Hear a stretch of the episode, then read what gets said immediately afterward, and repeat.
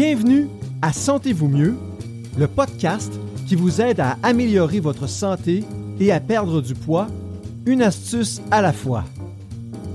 Chaque semaine, nous aborderons un sujet en lien avec la santé métabolique et la perte de poids et nous vous donnerons une astuce à essayer pour vous aider à atteindre vos objectifs. Vos hôtes sont Dr Evelyne Bourduas-Roy, médecin de famille certifié en médecine de l'obésité, et Sophie Roland, candidate à la maîtrise en nutrition humaine fondamentale et appliquée. Bonjour tout le monde! Bonjour! Dans l'épisode d'aujourd'hui, on va vous parler des facteurs qui influencent le poids et leur importance pour améliorer sa santé et atteindre son poids santé.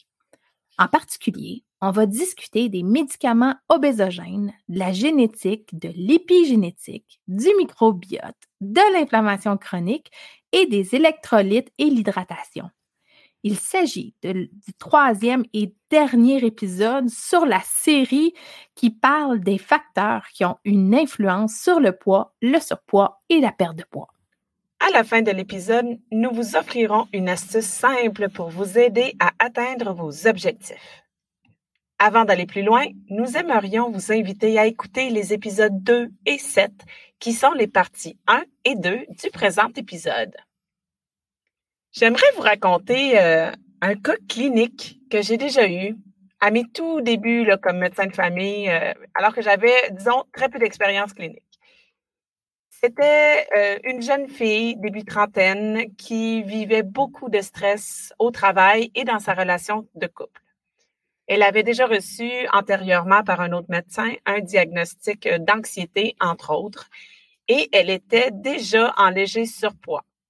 Elle avait de gros problèmes de sommeil, puis ça, ça aggravait son anxiété puis son humeur. Fait que moi, là, voulant bien faire, ben, j'y ai proposé euh, de lui prescrire de la kétiapine, qui est un médicament antipsychotique souvent utilisé à, hors indication, à petite dose, pour traiter l'anxiété et l'insomnie je me suis dit en fait que j'allais faire d'une pierre deux coups, tu l'aider et avec l'insomnie et avec euh, l'anxiété avec un seul médicament. Ma première erreur, ben ça a donc été euh, de ne pas vraiment bien faire le tour de toutes ses habitudes de vie avec elle.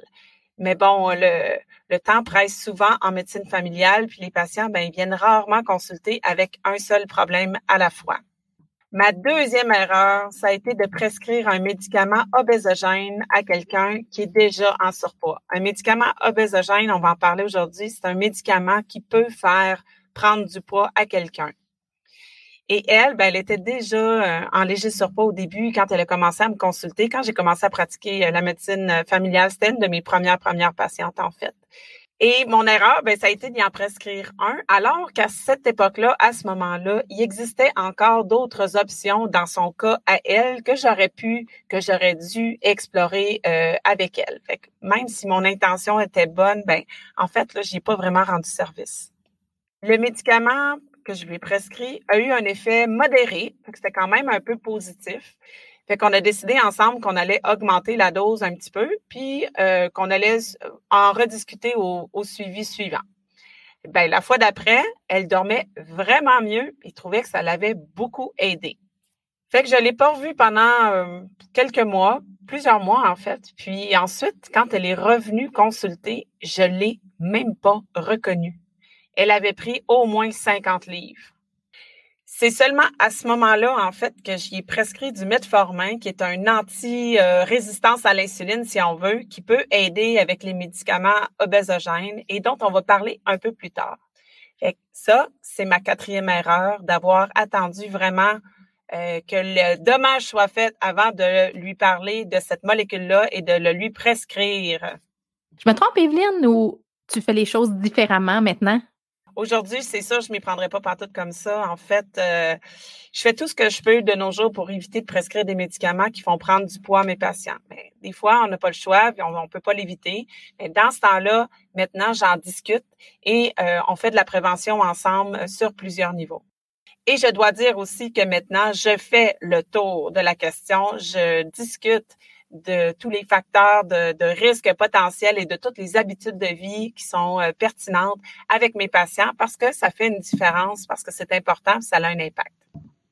C'est un fait. Il existe des médicaments qui peuvent entraîner un gain de poids. C'est eux qu'on dit qui sont obésogènes. Parfois, là, on n'a pas vraiment le choix, mais il existe à l'occasion aussi des options de rechange ou des substitutions qui peuvent être utilisées. Certains de ces médicaments-là sont en vente libre, alors c'est super important de le savoir et de faire attention. Mais dans tous les cas, si vous prenez un médicament qu'on dit obésogène et que ça vous inquiète ou ça vous dérange, la première chose à faire, c'est d'en parler à votre médecin, avec votre pharmacien ou les deux, mais surtout, ne jamais, jamais, jamais arrêter un traitement prescrit par un professionnel de la santé qui est en cours. Il ne faut pas le faire sans l'avis du professionnel de la santé en question. Ça pourrait occasionner des, conséquences qui ne sont pas agréables. Ben, pas agréable, même dangereuse. Donc, on n'arrête pas par soi-même un médicament, un traitement qui est entamé. On en parle à son professionnel de la santé. Il y a au moins neuf grandes familles de médicaments qui sont connus pour entraîner un gain pondéral.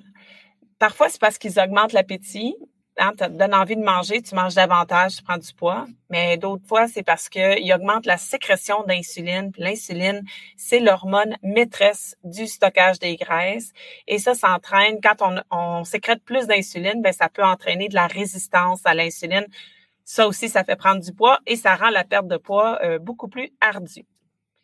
Il y a certains médicaments qui affectent l'hypothalamus, hein, lequel joue un rôle clé dans la régulation des dépenses énergétiques et de l'appétit.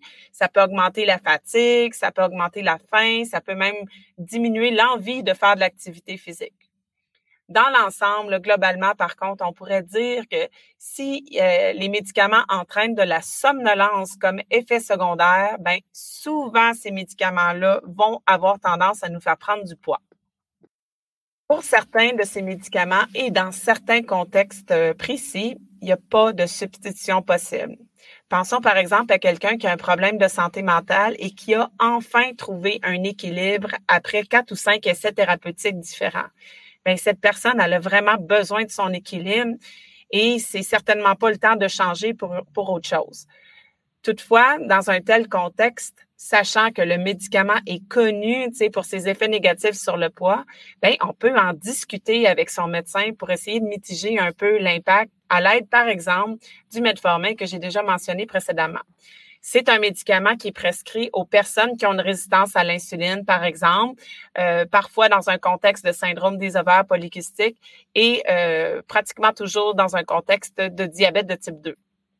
Il y a d'ailleurs plusieurs essais randomisés qui ont montré que la, metformine ou le metformin est efficace, mais ça n'a comme pas encore été inclus dans les, euh, les directives cliniques ou les lignes directrices sur la gestion de la prise de poids induite par les médicaments, dont les antipsychotiques.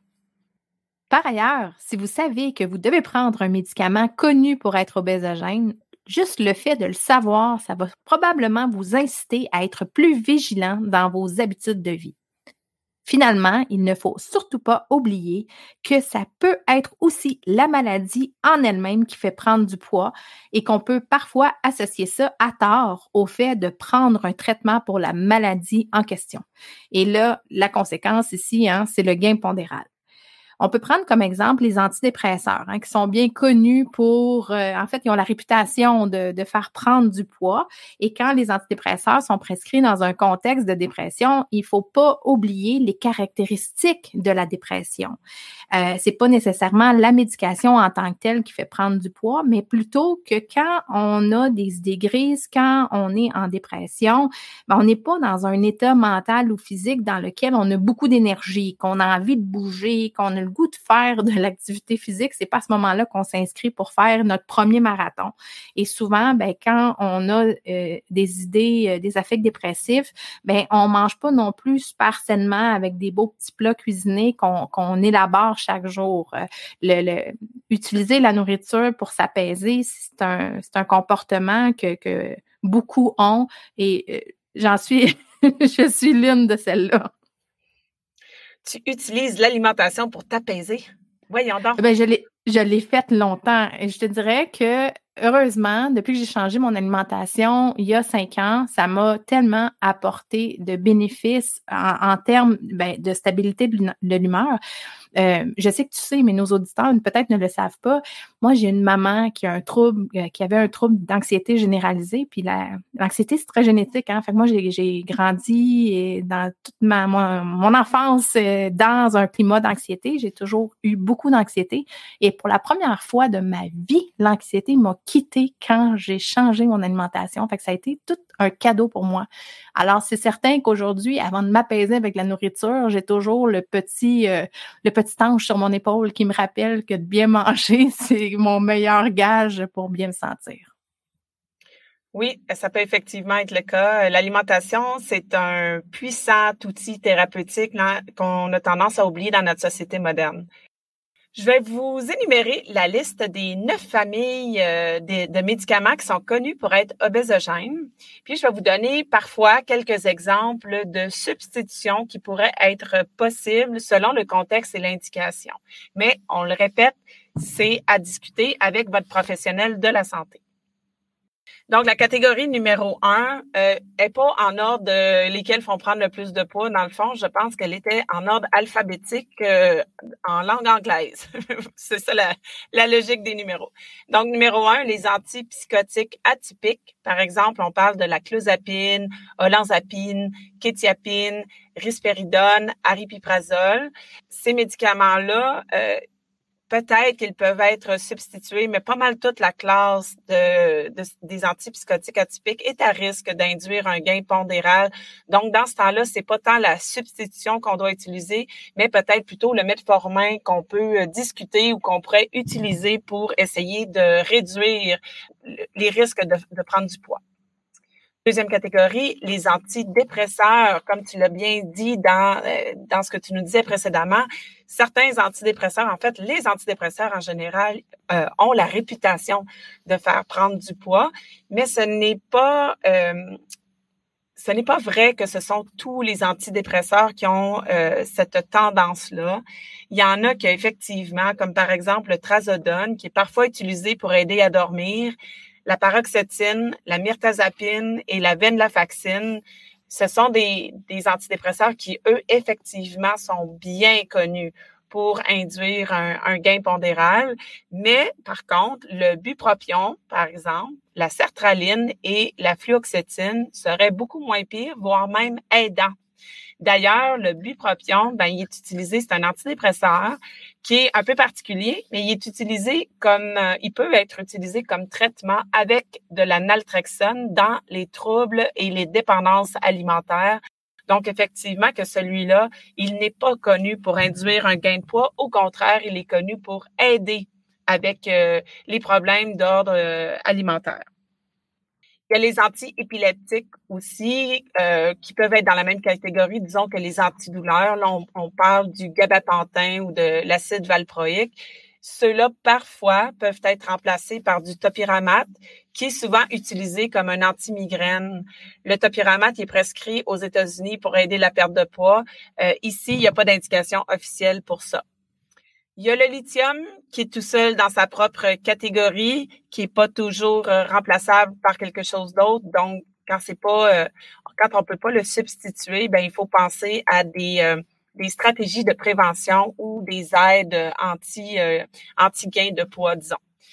Les antidiabétiques bien connus, sulfonylurée, insuline, ça entraîne euh, très souvent des gains de poids parce que les sulfonylurées font en sorte d'augmenter la sécrétion euh, d'insuline par le pancréas et l'insuline, ben, c'est de l'insuline. Donc, dans les deux cas, euh, plus il y a d'insuline dans un corps humain, ben, plus on va avoir tendance à prendre du poids et à développer de la résistance à l'insuline. Évidemment, l'insuline, ça peut être un médicament absolument essentiel à la vie, si on pense aux diabétiques de type 1. Euh, bien sûr, fait que c'est pas toujours possible de substituer. Dans le cas des diabétiques de type 2, avant d'aller au sulfonylurée ou à l'insuline, on peut utiliser par exemple des inhibiteurs du SGLT2 ou un analogue du GLP1 comme euh, semaglutide, le fameux Ozempic. Il y a les glucocorticoïdes, bien sûr, comme la prédnisone ou l'hydrocortisone. Les gens qui prennent ça, des grosses doses de manière chronique, euh, développent pratiquement tous euh, de la résistance à l'insuline et donc un gain pondéral. Le dépôt Provera aussi, qui est une contraception injectée qui dure euh, plusieurs semaines, ça peut faire prendre du poids. Dans la catégorie des bêta-bloquants, il y a, par exemple, le métoprolol, qui peut, lui, être remplacé par un autre euh, bêta-bloquant, le carvedilol. C'est un des rares bêta-bloquants à ne pas faire prendre de poids. Si le bêta-bloquant est prescrit parce qu'il y a de l'hypertension, ben il y a des alternatives, il y a d'autres médicaments qui peuvent euh, faire baisser la pression. Ça dépend de l'indication. Dernière catégorie, les antihistaminiques de première génération comme le Benadryl qui peut souvent être remplacé par la loratadine qui est mieux connue sous le nom de Claritin. Si vous prenez régulièrement du Benadryl pour dormir par exemple, ben vaudra mieux parler de vos difficultés de sommeil avec un professionnel de la santé parce que si l'insomnie n'est vraiment pas bonne pour votre santé, un gain de poids important ne l'est pas non plus. Bref, si vous pensez prendre un ou plusieurs médicaments qui vous font prendre du poids, n'hésitez pas à en discuter avec votre pharmacien ou votre médecin de famille. Maintenant, parlons de la génétique et de l'épigénétique dans le contexte de la perte ou du gain de poids. Il y a des dizaines de gènes et des variants géniques qui sont associés à l'obésité. En fait, il y en a plus de 50 qui ont une forte association. Parfois, une seule mutation qu'on appelle monogénique ou encore plusieurs mutations qu'on appelle polygéniques. Et des fois, c'est des associations avec d'autres problématiques. là, on dit que c'est syndromique. En fait, la génétique, c'est la prédisposition à prendre du poids en fonction de l'environnement. Donc, évidemment, c'est pas le fait d'avoir le gène qui fait en sorte qu'on prend plus de poids, mais souvent en recherche, on appelle ça la théorie du double hit. Donc, ça prend deux facteurs pour déclencher la conséquence. Donc, le fait d'avoir le gène, c'est pas ça qui va faire en sorte qu'on va va le développer automatiquement, la condition ou la maladie. C'est le fait aussi d'être dans l'environnement propice pour que ça puisse se développer. Notre ADN demeure le même, mais c'est des différents interrupteurs qui sont soit éteints, soit allumés selon l'environnement dans lequel on a évolué et c'est ça qu'on appelle l'épigénétique. L'autre facteur ultra intéressant et ultra important, c'est la santé du microbiote. Vous savez que le microbiote, c'est notre deuxième cerveau. Et ça, ça a des impacts sur les hormones, les neurotransmetteurs, les marqueurs d'inflammation, etc. Et tout ça, là, ça peut avoir des impacts sur nos envies de nourriture ou même de quelle façon on ressent la satiété. Quand on a une dysbiose, c'est-à-dire qu'il y a un déséquilibre au niveau de la flore bactérienne qui tapisse et qui vive dans notre intestin, bien, ça a des impacts sur le métabolisme des nutriments et de la dépense énergétique. Les probiotiques, les prébiotiques, les symbiotiques, ben, ils peuvent avoir des impacts positifs, négatifs ou neutres. Donc, l'idée ici, c'est pas de se garrocher à la pharmacie pour aller chercher une bouteille. Consulter un spécialiste de la santé, un naturopathe ou votre pharmacien, il va pouvoir vous guider si jamais vous avez l'impression qu'il y a quelque chose qui tourne pas rond à l'intérieur de votre intestin. En fait, là, pour savoir quelle bactérie il faut prendre, quelle dose, quand, comment, ben, tout ça, c'est encore à l'étude. Donc, il n'y a pas une règle précise qui s'applique à tout le monde. Les périodes d'alimentation, les périodes de non-alimentation, c'est ça qui a le plus gros impact sur la santé de votre microbiote. Donc, choisir judicieusement ce qui rentre dans votre assiette et aussi de prévoir des périodes où on ne mange pas, qu'on ne collationne pas, et plus les heures vont passer, plus ça permet à notre microbiote de se restaurer. Et évidemment, c'est ça qui coûte le moins cher. D'ailleurs, Sophie, en parlant de microbiote, toi, tu es en train de terminer ta maîtrise en nutrition humaine fondamentale et appliquée à l'Université Laval, hein? et ton mémoire porte sur un aspect du microbiote, n'est-ce pas? Euh, oui, exactement. En fait, euh, j'ai mené une étude clinique dans laquelle on a évalué deux groupes en termes d'alimentation. Vous êtes surpris? une maîtrise en nutrition. On a regardé différents types d'alimentation. On a regardé l'impact sur le microbiote et on a associé ça aussi avec la perte de poids et l'amélioration des glycémies. Donc, je peux vous dire que jusqu'à présent, les résultats que j'ai analysés sont vraiment, vraiment intéressants. J'ai vraiment hâte. Euh, en fait, j'aimerais bien ça, venir vous en parler. écoute, ça serait super que tu viennes nous en parler dans un prochain podcast. Fait que, allez, dépose-le, ce fameux mémoire. Qu'on y arrive, mais ça. Le prochain facteur, c'est l'inflammation chronique. L'inflammation chronique peut causer la résistance à l'insuline indépendamment de l'alimentation et du niveau de stress. Ah, parce qu'on sait que l'alimentation en soi, ça peut faire de la résistance à l'insuline et le niveau de stress aussi.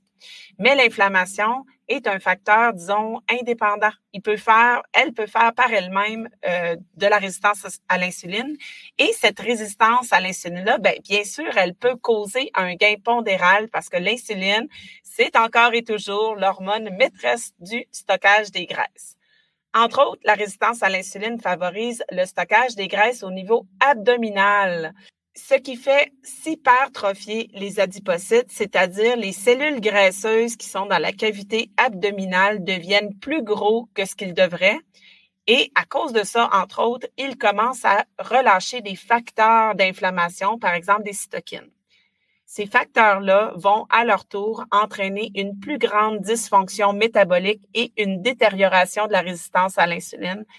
Et ça, ben, ça va favoriser le gain pondéral faut pas oublier que l'inflammation chronique est associée à la douleur chronique et à la fatigue chronique. L'une des meilleures choses qu'on puisse faire pour diminuer l'inflammation systémique chronique, ben, c'est de ne pas manger des aliments transformés, faire attention à ses apports en alcool, diminuer le plus possible le sucre et être attentif aux signaux de son corps. Si quelque chose que vous mangez vous rend ballonné, vous donne des crampes, euh, ben peut-être que vous avez une intolérance à cet aliment-là. Parlez-en à un professionnel de la santé qui s'y connaît, comme par exemple un bon naturopathe agréé ou une nutritionniste spécialisée en microbiote. Vous allez peut-être être surpris, mais l'hydratation et les électrolytes, ça a un effet sur la, perte, la perte de poids ou le gain de poids. Parce que souvent, le corps confond la soif avec la faim.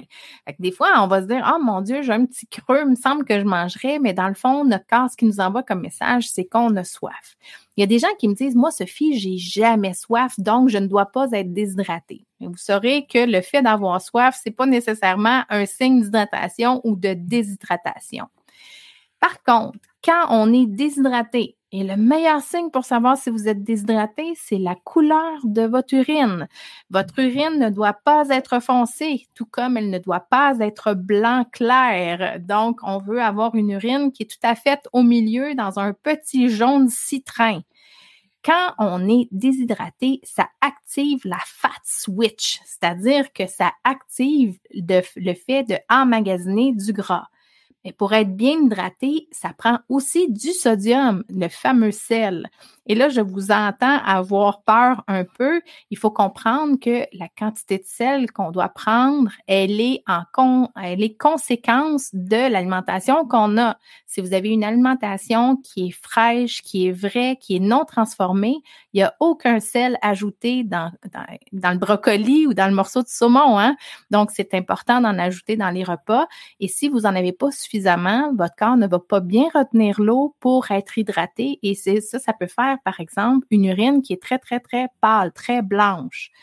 Le sodium, ça va aussi aider à améliorer le sommeil, ça va améliorer les niveaux d'énergie, ça va nous donner envie de bouger, de faire de l'activité physique et ça va même aider à la concentration. Et tout cela, ben, ça aide à ne pas outre-manger ou grignoter entre les repas. Chez la majorité des gens, la tension artérielle, elle n'est même pas affectée par le sodium ou la quantité de sel qu'on prend. 80% des gens qui ne font pas de haute tension artérielle et 75% des gens qui font de la pré-tension, euh, hypertension artérielle et 55% des gens qui font de l'hypertension artérielle qui ne sont pas sensibles au sel. Le fait de ne pas être sensible au, au sel, ce que ça veut dire, c'est que qu'on l'on prenne du sel ou pas, ça ne va pas avoir d'impact sur notre tension. L'un des mécanismes de défense du corps humain pour préserver le sodium, c'est d'augmenter la sécrétion d'insuline. Parce que l'insuline, ben, elle force les reins à faire de la rétention hydrosodée. Mais l'insulinémie élevée, ben, ça force le corps à être en mode stockage des graisses, ce qui signifie que la lipolyse ou encore l'utilisation de nos réserves de gras, ça peut difficilement avoir lieu. Oui, il faut que j'apporte un petit bémol, évidemment, Sophie. Euh, les gens qui ont déjà de l'hypertension artérielle et qui ont une alimentation très riche en glucides euh, évidemment, il faut faire attention aux apports en sodium. Donc, oui, il y a certaines personnes dans la société qui ont besoin de faire attention à leurs apports en sodium. Euh, il y en a qui ont des restrictions sodiques par leur cardiologue, par exemple. Donc, il faut respecter ces restrictions-là.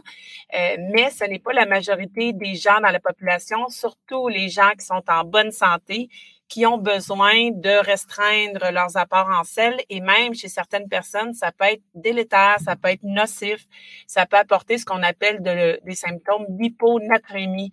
Parce que le sodium, hein, c'est un minéral essentiel, donc on peut en avoir trop, évidemment, avec des conséquences néfastes pour la santé, mais on peut aussi en avoir trop peu. Donc, euh, le sodium, il faut le prendre euh, en quantité suffisante, ni trop ni trop peu. Il y a bien sûr d'autres facteurs hein, qui, euh, qui ont un impact sur le poids, le surpoids, la perte de poids. Le gain de poids, c'est habituellement multifactoriel et c'est rarement simple. Hein. Si c'était simple, il s'agit de faire X et voilà, on a perdu Y nombre de livres et tout est réglé pour toujours. Ben, il y aurait personne qui serait en surpoids. Si c'était simple, on le ferait tous et voilà, on n'en parlerait plus. En fait, quand on veut regarder le pourquoi quelqu'un a pris du poids ou quelqu'un a de la difficulté à perdre du poids, il faut faire idéalement une analyse approfondie de tous les facteurs contributoires avec un ordre de priorité parce que même si souvent il y a plusieurs facteurs qui sont présents, mais ils n'ont pas tous la même importance, ils n'ont pas tous un impact égal sur le poids. D'ailleurs, si vous désirez consulter en médecine de l'obésité ou en santé métabolique, j'offre des rendez-vous à la clinique CMIE, qui est une clinique privée hors RAMQ à Saint-Bruno-de-Montarville ou même en télémédecine. Et j'ai toujours de la place pour les nouveaux patients. Donc, si ça vous intéresse, ben, pour prendre rendez-vous, le plus simple, c'est d'envoyer un petit courriel à info clinique-cmie.com. Et moi, euh, je continue d'offrir des coachings, de l'accompagnement, de la motivation aux personnes qui ont le goût d'entreprendre une démarche de changement d'alimentation et des habitudes de vie dans le but de perdre du poids ou de renverser la résistance à l'insuline. Euh, on peut même parler de métabolisme, puis vous pouvez poser toutes vos questions. En fait, euh, j'aime beaucoup ça, pouvoir enseigner sur comment fonctionne notre corps et pour mieux le comprendre. Si vous voulez prendre un rendez-vous, vous pouvez aller au www.gorendezvous.com barre oblique Sophie Roland, Roland avec deux L. Rendez-vous, pas de trait d'union, hein? Go rendez-vous, ça s'écrit pas de trait d'union. Toute d'une traite. voilà. On précise, Sophie, hein, que tu euh, es en train de terminer ta maîtrise en nutrition, mais que tu n'es pas nutritionniste. Et oh que, non, et je, ne le serai pas non plus. non, et donc dans tes coachings, c'est pas des plans de repas que tu fais, mais c'est bien de l'accompagnement quand quelqu'un désire changer son alimentation, apporter des changements, qui a besoin d'aide, de soutien, de motivation, de d'y aller une étape à la fois, de se faire un plan de match global, puis de de, de diviser les choses en, en petits objectifs à atteindre. Ce genre de choses-là, tu es vraiment merveilleux. Ça fait t'approches le presque 10 000, de co 10 000 coaching, hein, me semble que tu as fait jusqu'à maintenant euh, depuis que tu fais ça. En fait, on a, on, j'ai arrêté de compter parce que un c'est juste un, un gros chiffre qui, qui, qui, qui, est inutile, là, mais depuis 2019 que j'accompagne des gens et sincèrement l'expérience ça fait en sorte que les gens c'est pas tant ils ont pas besoin d'un plan alimentaire. Ils ont besoin d'avoir quelqu'un avec qui discuter des décisions qu'ils veulent prendre et de comprendre pourquoi ils doivent prendre ces décisions là parce que quand on connaît le mécanisme c'est beaucoup plus facile de faire des choix. Et quand on rencontre quelqu'un régulièrement c'est plus facile de rester organisé et dirigé vers les choix qu'on fait. Donc, c'est ça que je fais, en fait. Euh, moi, c'est ça remplit mon cœur de bonheur. On discute, on, on, fait un plan de match, puis on navigue à travers ça, puis on se motive, puis c'est tout le temps très agréable. Ça donne d'excellents résultats parce que plusieurs de tes clients deviennent mes patients et vice-versa. Donc, je vois les résultats de ton coaching et euh, franchement, efficace. Beaucoup de, beaucoup de personnes très satisfaites. On est maintenant rendu à l'astuce du jour.